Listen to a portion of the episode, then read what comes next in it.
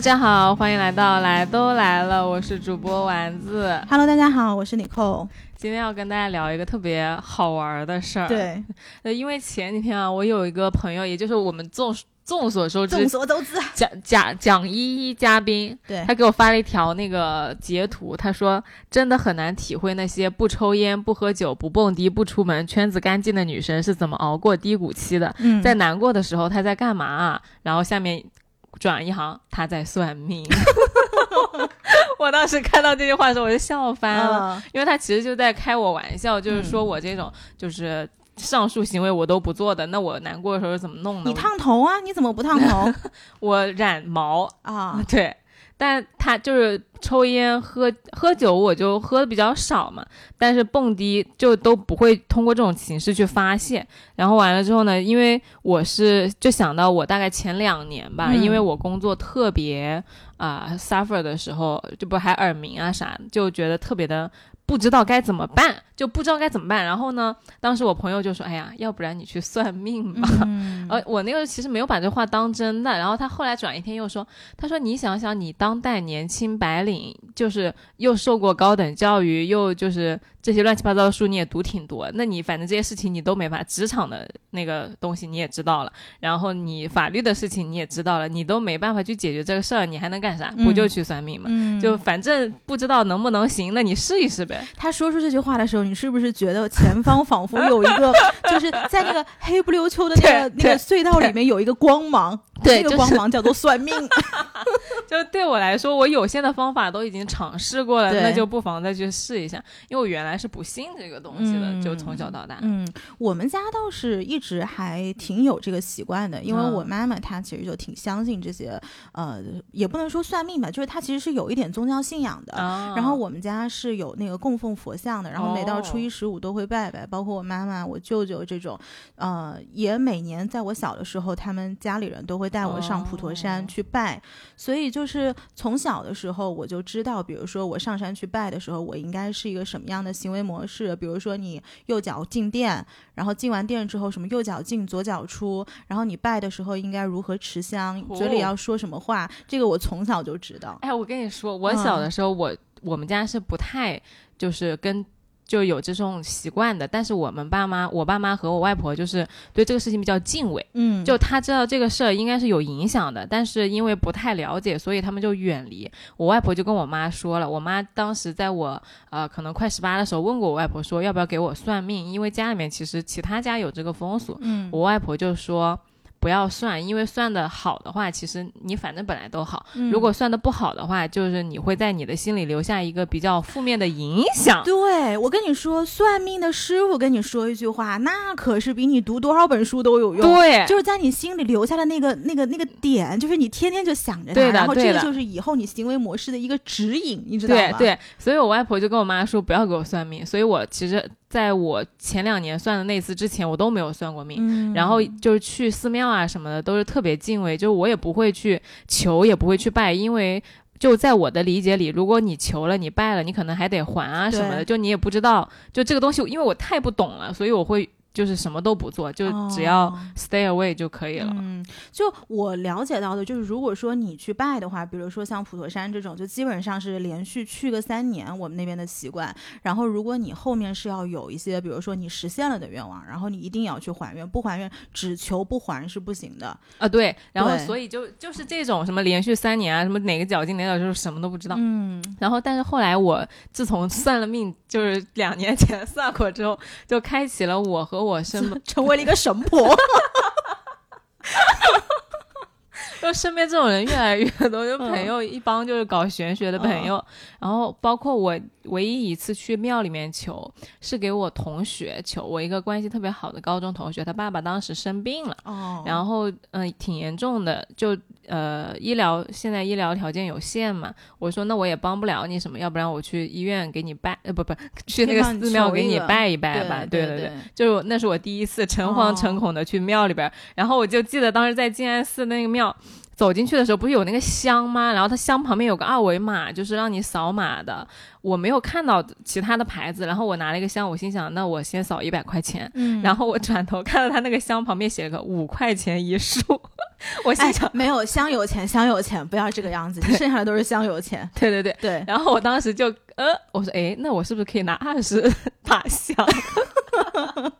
哎，我我跟你说，我经常我我都没进过静安寺，然后呢，我就在静安寺门口走嘛，就经常会有那种大婶，然后他会拦着你，他就说：“哟，姑娘啊，我看你这面相有福之人啊。”他说：“要不然你到我这儿来，我跟你讲讲你的命格到底是怎么样。嗯我经常被人拦下，我只是路过而已。嗯，对，然后我就跟我妈说：“我说为什么这些人总拦着你呀、她说：“那你看你从小就长了一张董事长的脸，他不拦不拦你拦谁呀、那也挺快乐的，董事长。对，其实我接呃第一次就是接触到算命是小的时候，就是我妈妈拿我的生辰八字去算嘛，然后当时那个师傅就说了两点，我记得特别清楚，嗯然后其中一点的确成为了我后面的一个行为的一个指引。哦，对，然后他说的第一个就是说，他说我的本名里面其实是我的命格里面缺木，啊，然后所以他就说，如果你要改名的话，你要改成就是有一个字是林，就是王字旁两个木的那个林。然后还有一个字呢，就是燕子的燕，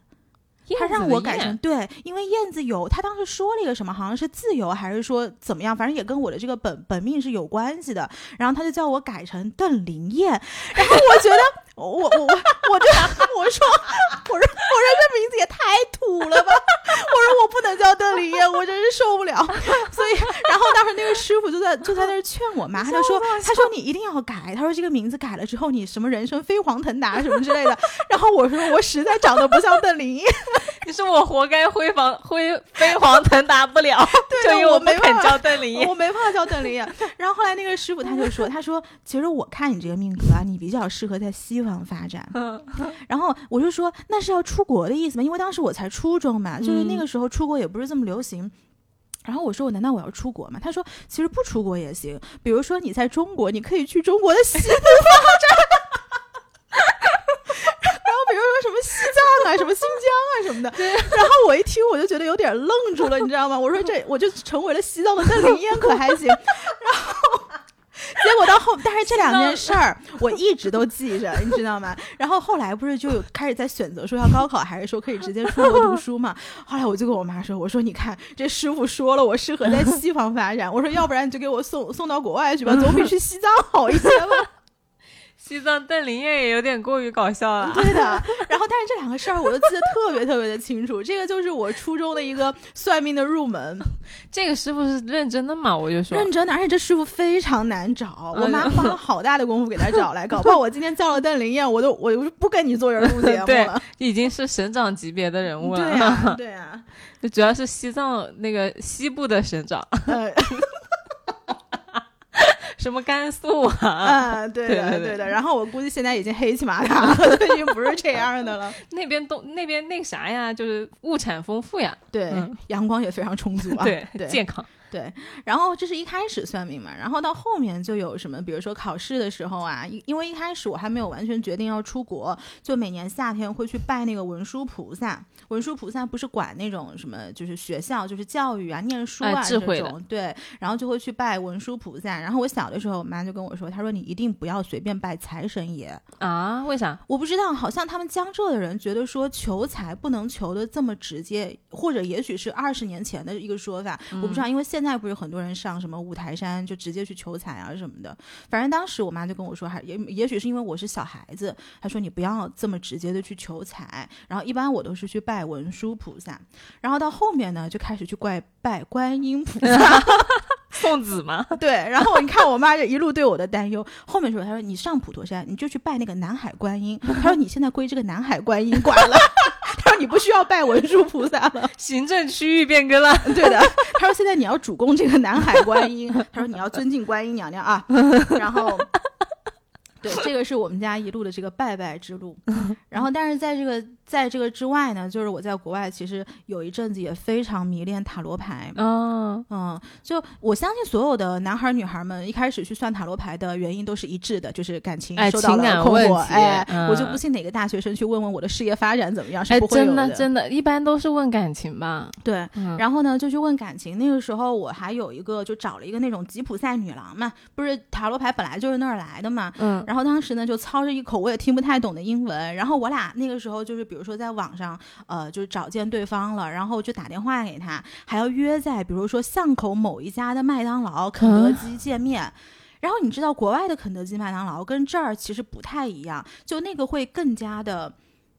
门面门面更加的黑暗一点。啊，真的吗？对的，就感觉更加的 street，比较流浪风一点，嗯你知道吗？麦当劳有点那个意味的。肯德基、麦当劳其实都有一点，因为他们都是那种街边的那种快餐嘛。嗯然后我就跟那吉普赛女郎就穿的叮叮当当就进来了，然后进来了之后就开始跟我说，然后我就给她去形容我的这个感情的困扰啊，然后讲半天，就她也说不出什么特别了不起的话，其实就是一些呃。怎么讲？就是非常普适性的，比如说我来跟你聊天，你基本上你也说的也就是那套东西。啊，对，那他会给你一些，比如说你不知道的东西嘛，比如预测性的，或者说呃玄学层面的，或者说一些指引啊之类的。他会，但是你这个东西你也很难去证伪，因为我不知道这个后面是不是按照他说的那么走啊。他一般一般会说什么样的话？比如说你要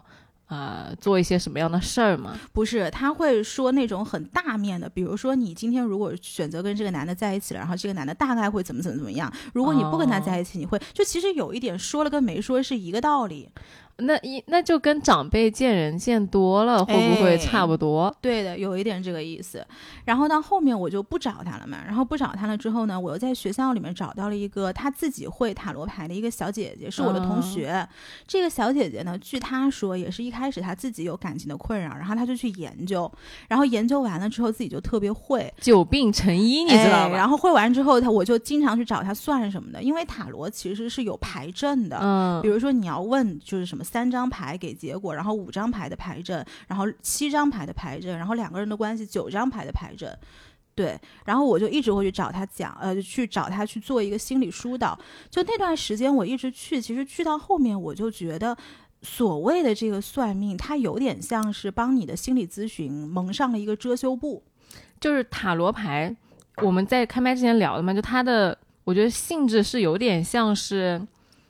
在就是直接反映你自己心里的那个想法。对，就就是很多人觉得塔罗很准，至至少我我自己是这么看嗯塔罗的呀，就是因为我没算过塔罗，哎，它不是说不准，但是呢，它跟你心里所想是有高度一致的，所以这个就是为什么很多人一看觉得特别准。哎，就是就是想说到我心里去了，对，他就是啊说到你心里去了。但是你说它有什么指引性的东西呢？它有，可是那个指引性的东西跟你心里所想的潜意识还东西是一样样的哦。所以我一直觉得，其实算塔罗就是一个心理疏导。因为如果他只能给我，就是就是让我去面对我的那个心里面想的东西和我回避的东西，我觉得这是一个作用。但与此同时，它不能给你一些长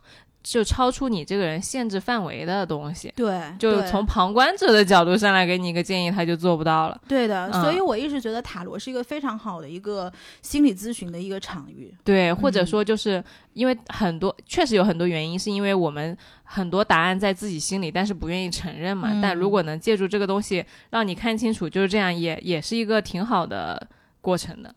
就塔罗我是没有算过的，哎，但是星盘和那个紫微斗数我是体验过的呀。嗯，就是星盘其实还是尼寇给我说的，就是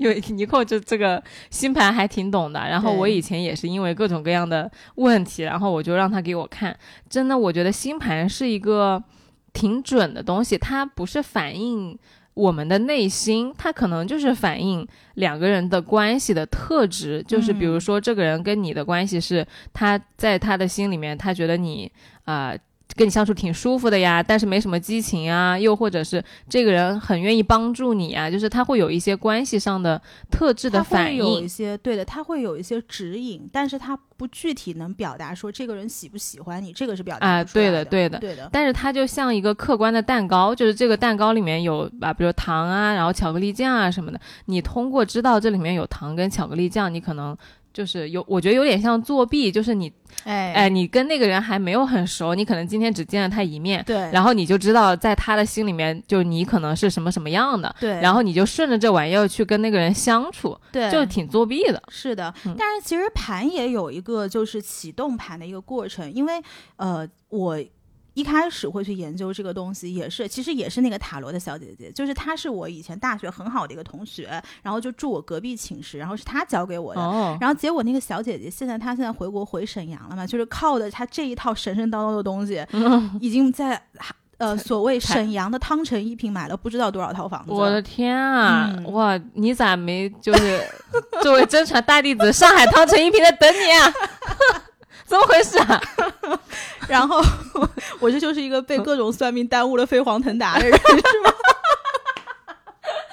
算命教你的就是可以做的事儿你不做，嗯给了你工具的你不你不好好弄，是是不是？是的。然后那个时候我也是带着我就是一些跟别人的一些困扰、关系的困扰去找他嘛。然后他就说，我们要先看这个比较盘，比较盘就有点像是我跟你刚刚遇见的时候，我们两个的就是第一呃一开始的这个化学反应，然后都会反映在盘上。然后还有组合盘，组合盘就是我们两个关系的一个相处，因为它在盘上是十二个宫嘛，就是一嗯宫是自我，比如说二宫是财，然后三宫是交流，然后一直到走到十二宫，最后是一个呃十二宫应该叫潜意识宫，啊是一个这样的东西。所以还有什么事业宫啊之类的？哎，对，事业宫、六宫、十宫，然后合作宫、七宫、八宫，对的。然后他，我天哪，我说的 我是说的好熟练，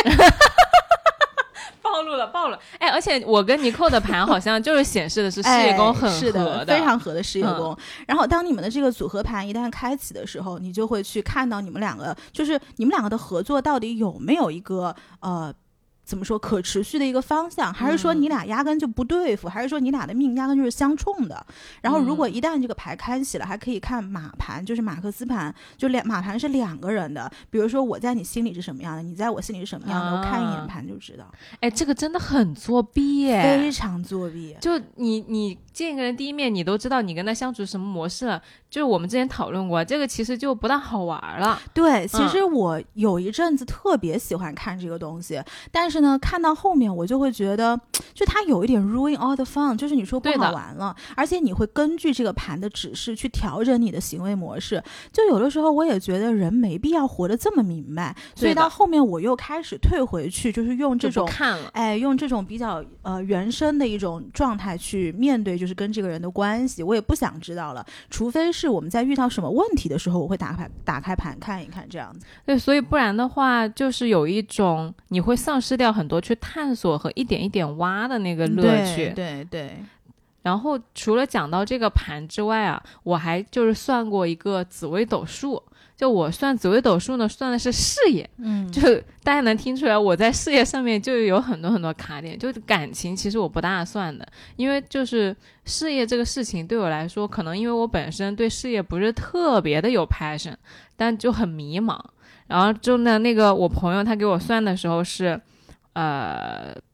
应该是就我有点难形容啊，就是一个正方形，然后里面有各个各个的格子，然后他就开始给我就是讲格子里面每个格子是什么意思，然后通过讲那个东西，我的体验就是有很多很多的特质，其实你并不能单纯的说它好还是不好，不是说你有这个特质你就好的，有可能有这个特质之后。你某一块就是需要拿另外一样东西去补，嗯，就我听过，我听完他讲完所有的东西，我就发现很多东西它只是很中立的特质而已。你不能因为你有某一项东西，比如说他说我有一个什么破军，嗯。就是你得自己出来干，然后就是去当那一个往前冲的人，嗯。这样子的话，你就会比较容易获得成功啊啥的。但与此同时，你破军的同时呢，你比如说你得有后方的供应和支持。那如果你没有，你这件事情就会变得很消耗。所以它每一个特质后面都必须跟着其他的东西。然后它才能共同组成你去做一件事情所有的一个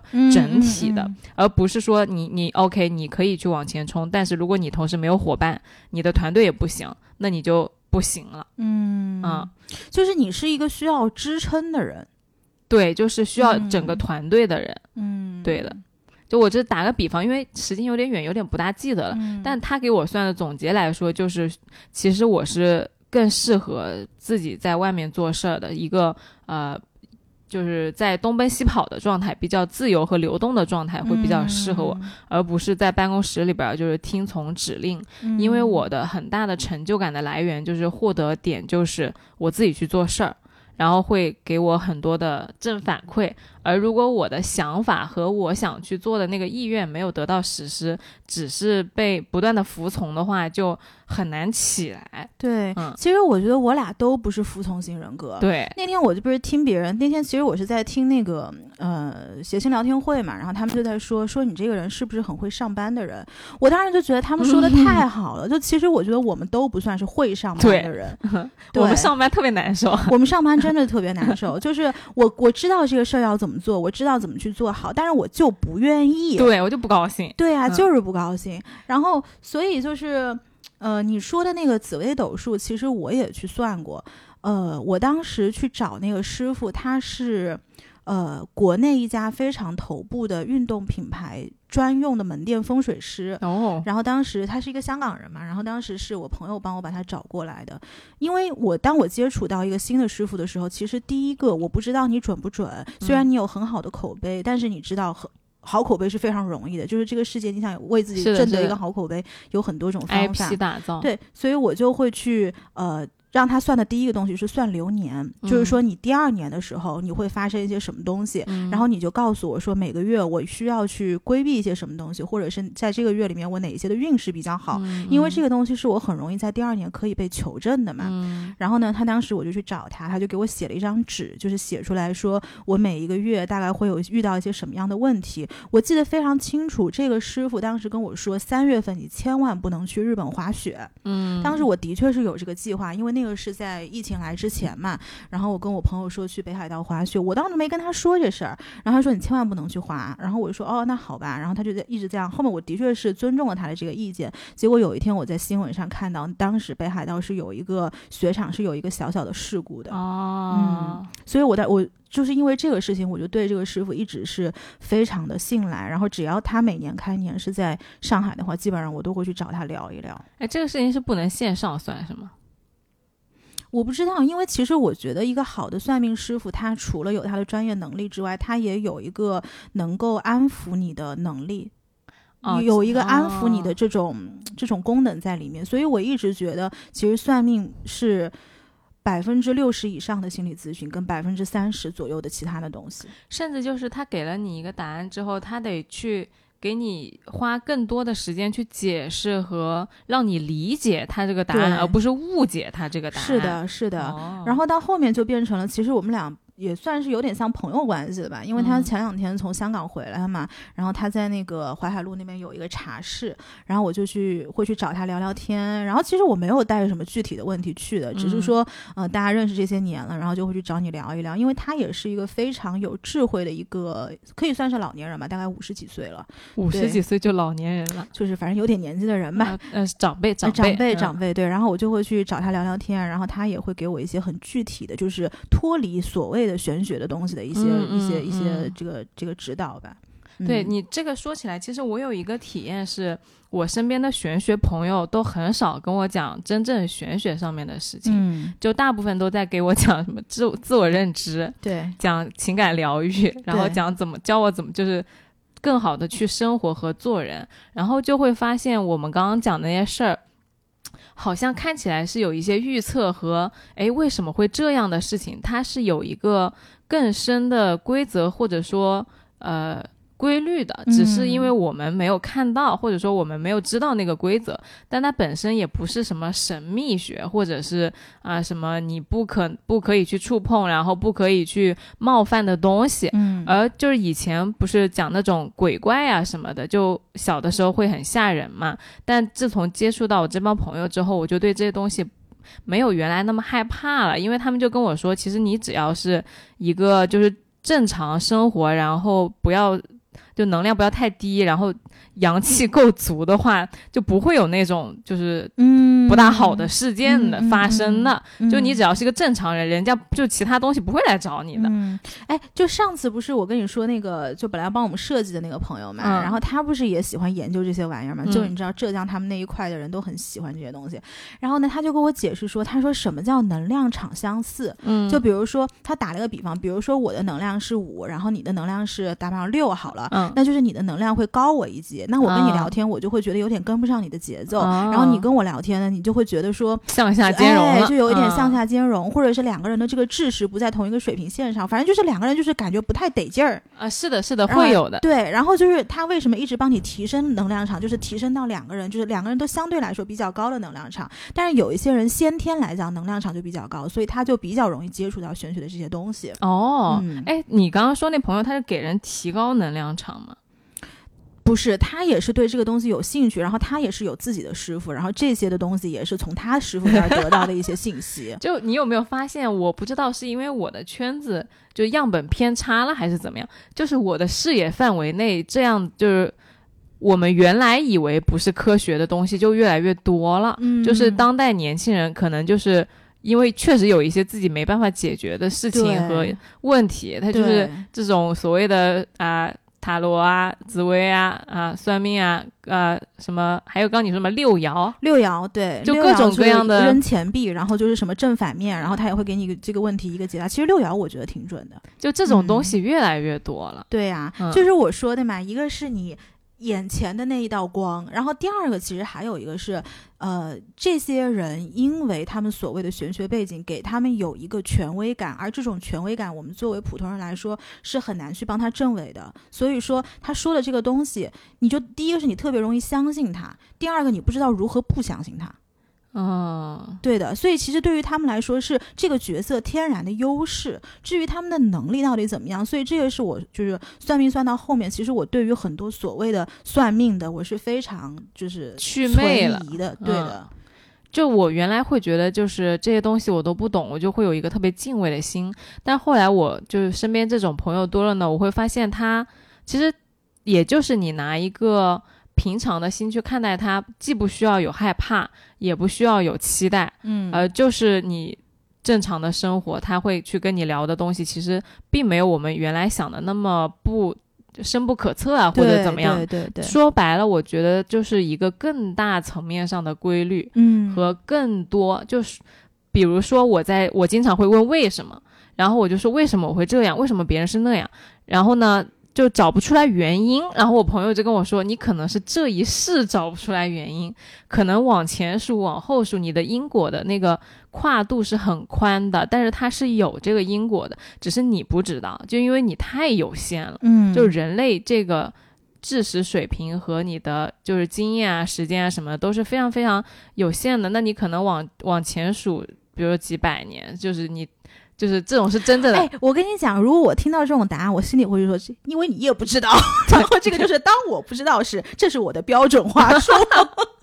就是他就会跟我说，这个世界是一个很大很大的账本，嗯然后你这个记账的方法不是你这一世来决定的。你比如说，为什么有些人两个人有缘分，可能是因为你们之前没有有没有嗯了结的事情，对，然后导致你们这一世又相见，然后又有纠缠了。是的，他如果真的你们两个人这一世所有的缘分都结清了，没有任何纠缠的话，可能你们下一世就不会相见了。嗯，是的，这个嗯在星盘上叫南交北交，哦南交就是上一世，北交就是这一世，就看这两个对宫转到哪一宫，其实基本上可以解答很多问题。哦，嗯所以我当我知道这些事情的时候，我很多事情就释然了。就因为我原来是一个特别喜欢去问为什么的人，嗯我就什么事情都要找一个原因和归因。比如说，为什么我没有这个没有没有这个姑娘活泼？为什么我没有这个姑娘就是呃会 social 啊什么的？那我现在就也觉得说，那可能我的天赋点就点在了，比如说倾听和阅读上面。那我可能就是没有那么会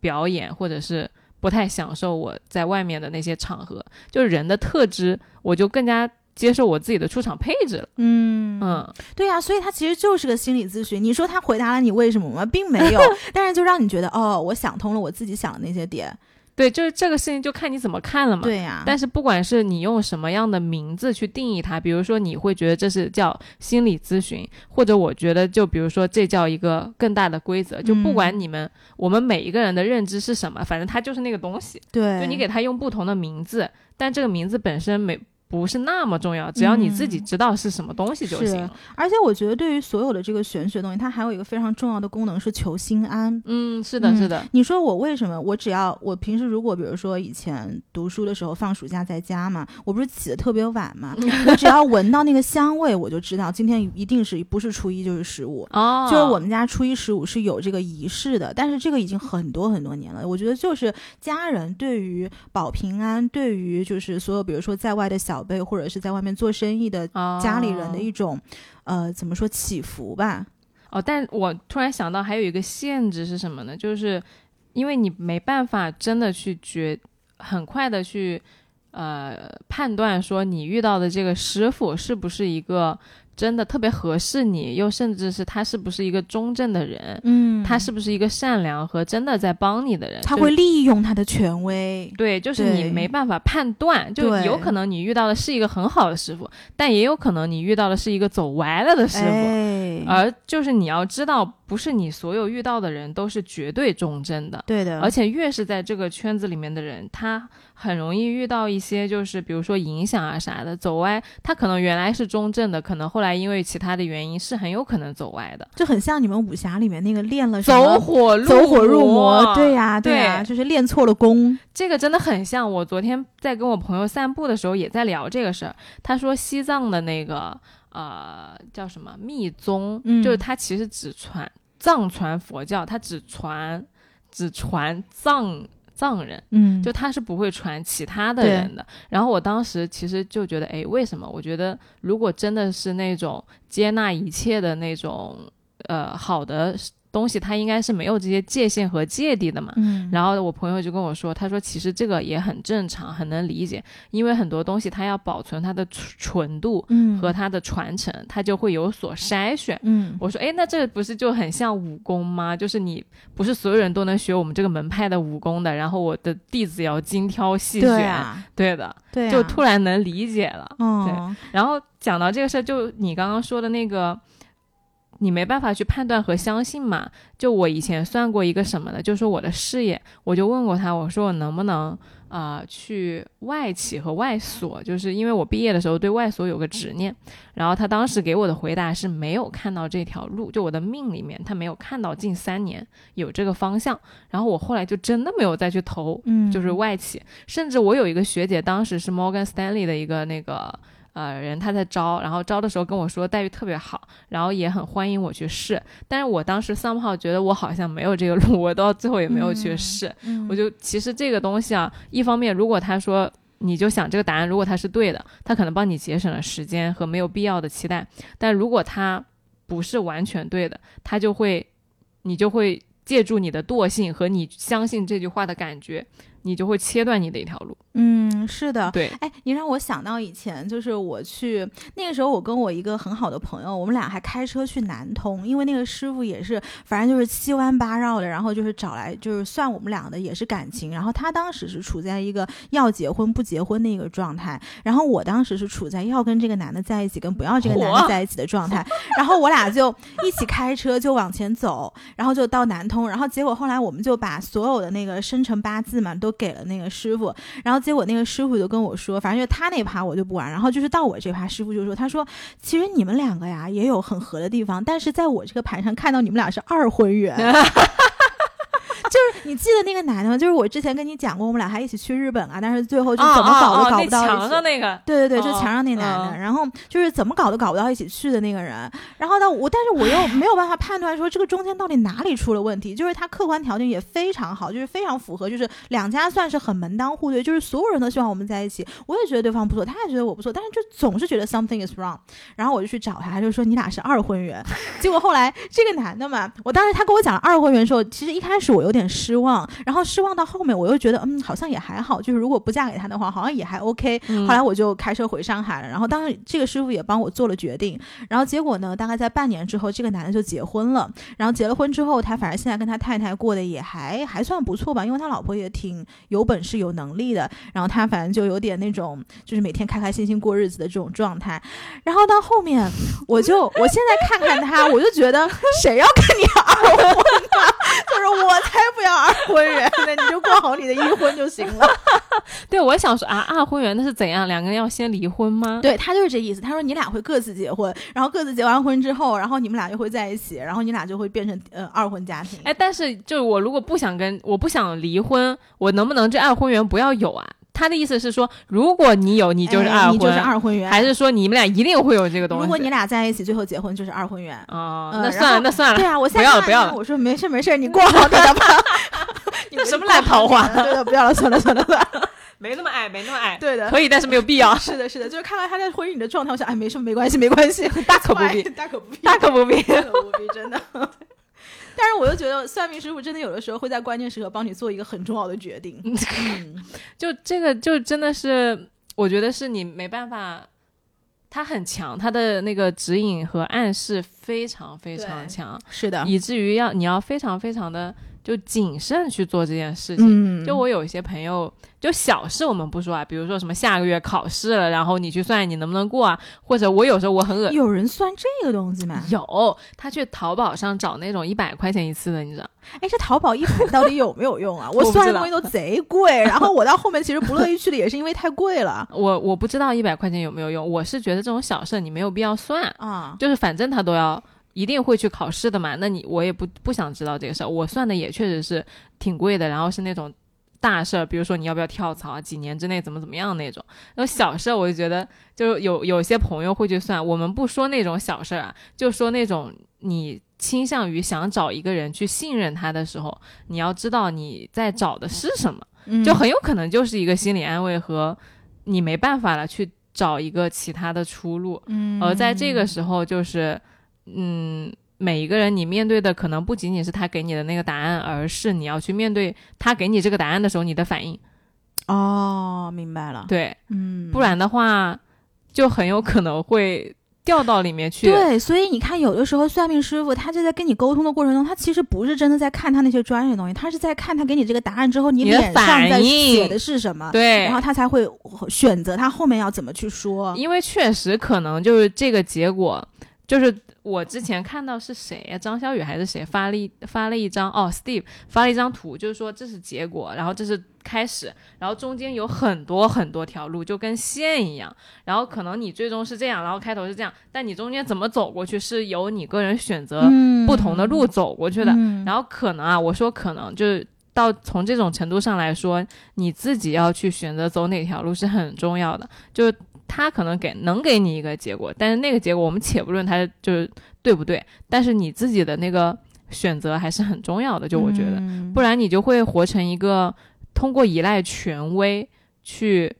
没有自主意愿去选择生活的状态。嗯嗯是的，都聊到这儿来，就是得提醒一下大家，就是我们俩尝试了这么多种，就是所谓的方法也好啊，然后不同的门派也好，其实到最后研就是了解多了之后，就反而嗯。祛魅了。对，而如果大家还没有就是接触特别多这种东西的时候，可以给大家提个醒，就是嗯。不要把这个东西看得太过于决定你的生活，和把它哎。当做一个权威和就是特别严重的事儿。就是你可以利用它，但是你别被别被它利用，对，就是你始终要记得，你才是这个事件里面的主体。它是你的工具。没错，嗯或者说就是你可以把它，你可以，你甚至可以认真的想他说的话，去听、去分析，但是不要完完全全就是把它当做权威。对，不要依赖他帮你做决定，这个挺重要的，我觉得。对的，对。嗯哎，然后说个好玩儿的，就我原来就是不知道大家有没有看过那个徐克的《青蛇》。嗯，没有。他其实讲的就是一个玄幻故事，嗯是从那个《白娘子传奇》里面改编过来魔改的。然后他魔改的呢，就原来我们都知道《白娘子传奇》就是青蛇。二人就是啊两条蛇幻化成了人，然后遇到了许仙嘛，对，然后就是相跟白蛇跟许仙相恋，然后后来法海把他那个许仙抓走，哎，呃我先问你个问题啊，嗯就是你小的时候有没有每个暑假都看这个《新白娘子传奇》？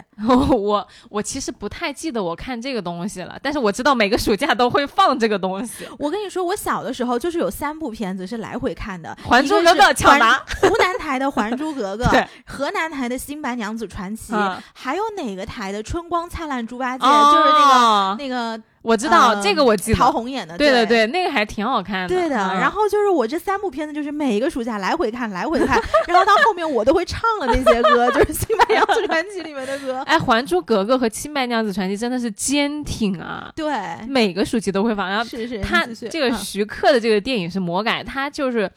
呃，刻画出了很多人性中的那些丑恶的东西。嗯他意思就是，这两条蛇呢，它变成人之后，它完全不知道做人是什么体验，啊，他也不了解人为什么会有感情，人为什么会流泪，爱是什么东西。然后他们就去模仿人和学习。然后在这个过程中，那个白蛇跟许仙结。就是结婚了之后呢，其实许仙后来发现他老婆是蛇啊，特别害怕，甚至好像就是想弄死他嗯，老婆，就想害他老婆那种。嗯然后当时就是小青，她其实是有点妒忌许仙的，她觉得我跟我姐姐是最好的，你为什么要来就影响我姐姐跟我感情？嗯，然后完了之后呢，她一方面也不理解她姐姐，我们做妖精那么快乐，你为什么要去做人呢？做人这么痛苦，然后。你甚至都哭了，就为什么会有眼泪呢？然后一方面他就很不服气的，因为他觉得这是个胜负的问题，就是我姐姐能做到的事儿，我都能做到，我也要去找人谈恋爱，我也要去流泪，我也要去为爱而痛苦。然后他就去找法海，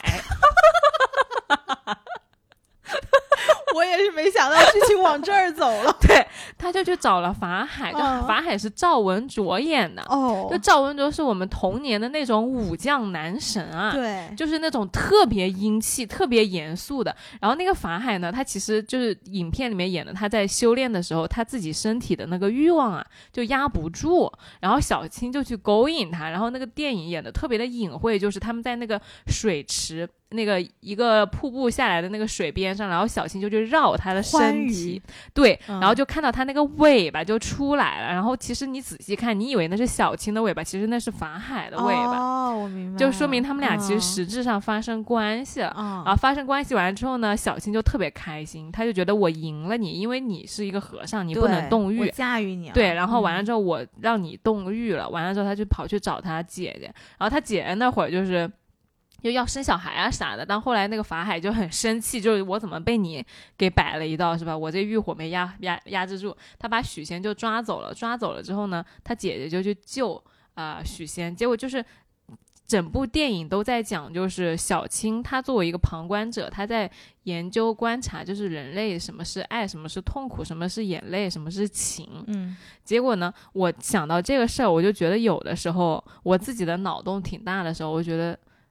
有的时候就是在观察，哎，人为什么会这样？我有时候也想不懂。对，嗯我就发现其实你有一个很明显的特征，就比如说我们一起出去的时候，就是你看，经常我是我在那儿滔滔不绝，跟人在那嘻嘻哈哈，嗯我就发现你一直在观察。嗯，就其实你像，比如说我们是走嘴跟走心的，你是走脑跟走眼的，就非常的明显，是吧？对，非常的明显。就我就有的时候就不大知道为什么大家这样。嗯，就很困惑，我就我就有时候觉得我自己就像是在学做人一样，就人你们很多东西很自然，我没有那个自然，嗯。就我不知道要怎么行为，我不知道要怎么就是嗯。你说这句话，我要怎么接下一句话，就我就很像一个在模仿人的动物，对，我就发现你观，就是你特别喜欢观察各种各种东西，因为我不知道要怎么样去回应你们，我没有，我什么都没有的。我那个数据库里面是通过我看到你们这群人是这样的，哦，我就知道了，我以后要这样，你知道？你是在你是在往那个 database 里面丢对东西，对对，嗯，因为我本本来没有这个数据库，我也没有一套你们已经有了的那种系统和模型，嗯，所以我就在不断的看，不断的积累我那个模型。嗯，对对，嗯这个哎，你居然就是非常明显，不是居然，你要知道，居然能被我观察到，就表示非常明显，因为就是大，概率巨人桌的人都已经观察到了，就我也不是，嗯就我也不知道我是这样的你。是这样的，嗯，就也是通过你的眼睛，我才看到我是这样，嗯或者说别人跟我不一样的嘛。我有时候就跟我朋友说，我说，哎呀，我说我就跟我那个道士朋友我说，我不想当人了，我想当我觉得当妖怪挺好的。嗯，就当人嘛，你还要工作你。让他帮帮你，能不能什么？不是我跟你你说，我选一种妖怪，我要当那种好看的，什么狐狸精啊，什么蛇精啊，我可不要当那什么犀牛精、河马精的。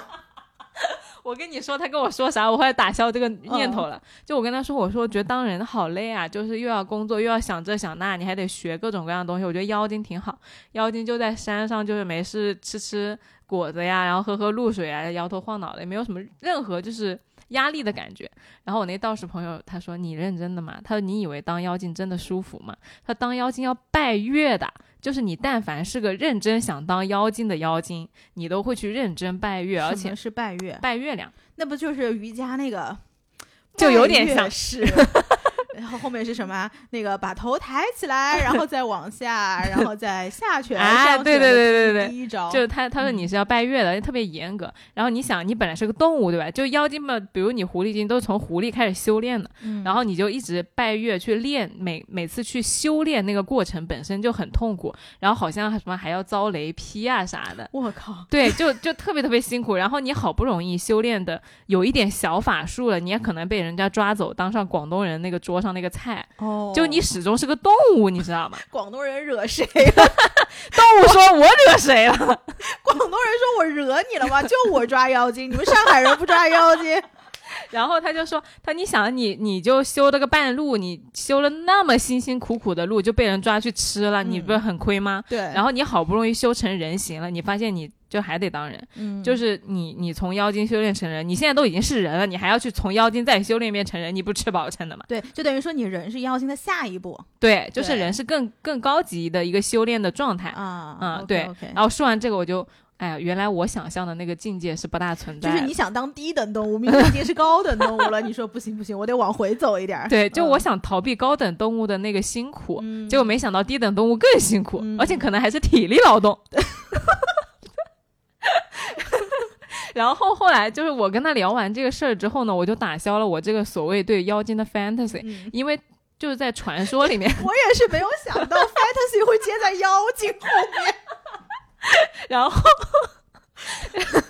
因为以前那种就是奇奇怪怪的小说看多了，就是对妖精有一些不太切实际的想法，嗯然后你就发现其实妖精也挺辛苦的。后来他就给我讲了一个真，就是不是真事儿，就是一个一个议论。就因为我是厦大的嘛，然后他前阵子呃聊天，他看到一个新闻说，在厦大水库里面捞起来一条巨大巨大的鱼，嗯就有半人大那么大。然后我他就说，他说这个鱼啊，真不知道修炼了多久才能修炼成这个样子，可能嗯都快成精了，被你们厦大的食堂师傅打捞起来要吃掉了。然后我当时就说，我说啊，那怎么办啊？我说这种他不会很生气嘛？他说会很生气啊。就以下内容纯属就是瞎聊天啊。嗯然后他说可能就是会有什么报复心态啊之类的。我说那这找谁去报复呀？因为你也不知道，比如说捞你的人，然后把你杀了的人，给你把你做菜的人，食堂里吃你的学生都很无辜啊。就是我都不知道我吃的是什么玩意儿，那你来报复我，就这个事情因果要怎么算呢？他就跟我说这个叫共业，嗯，就是所有去做这件事情的人共同承担这个业力，就是共同的共，就作业的业。嗯对。然后这个共业其实有的时候就是确实就是挺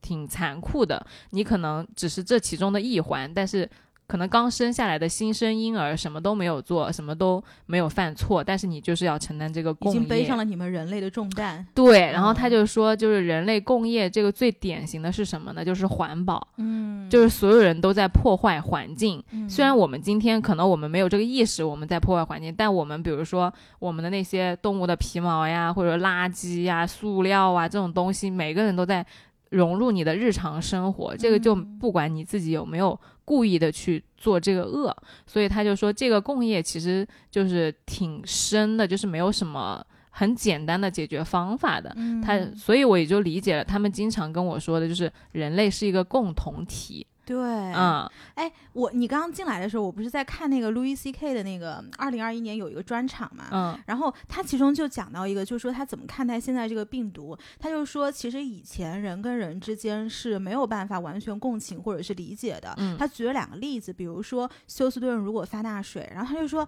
发大水怎么你还可以在上面划船，他说不是挺好的嘛？水你是怎么不会跨过去吗？他说 Let me show you，这样就跨过去了。然后他就说，对啊，然后他说加利福尼亚那大火，大火。吹一下不就没了？你实在是不行，你把休斯顿的水调到加利福尼亚的大火，这两个问题不都解决了吗？他说，其实，在疫情之前，人跟人之间是没有这个、就是、全球性的共情的，哎，没有一个全球性的共情。他说，可是到现在，不管你在东京也好，你在纽约也好，你在中国也好，你在加州也好，就是这个是全人类共同悲伤的一一件事情。没错，对，就你就发现所有人都逃无一幸免的时候，嗯这个人和人之间最基本的相互的支持和共情，他就出来了。对，对他当时也这样跟我说的。我以前特别不能理解，就是所谓人和人是共同体这件事情。我觉得那你跟我有什么关系呢？就我原来还挺冷漠的，但是后来他们就是总跟我瞎聊这些事儿。就我比如说出去买咖啡，我会用那种就是。呃，自己的那种自带杯啊什么的，就虽然是捡钱，但是原来我不会 care 捡这个两块钱，但现在就有一些力所能及。原来觉得环保很远的时候，现在就会觉得它，哎，它好像离我近了一点点。嗯嗯，然后包括这种人类共同体，就是会比原来多更多一点点的敬畏心和谨慎对待。嗯，对，就没有原来那么轻慢了。你可以从明天开始也考虑不要吃肉了，就是 你不知道你不小心背上了人类的什么业力，你知道吧？这种业力让我们来背就可以了。他说你那个肉就不要吃了，然后这个纸啊少用一张，你上厕所麻烦你用半张，然后明天的筷子你千万不要拿那个一次性筷子，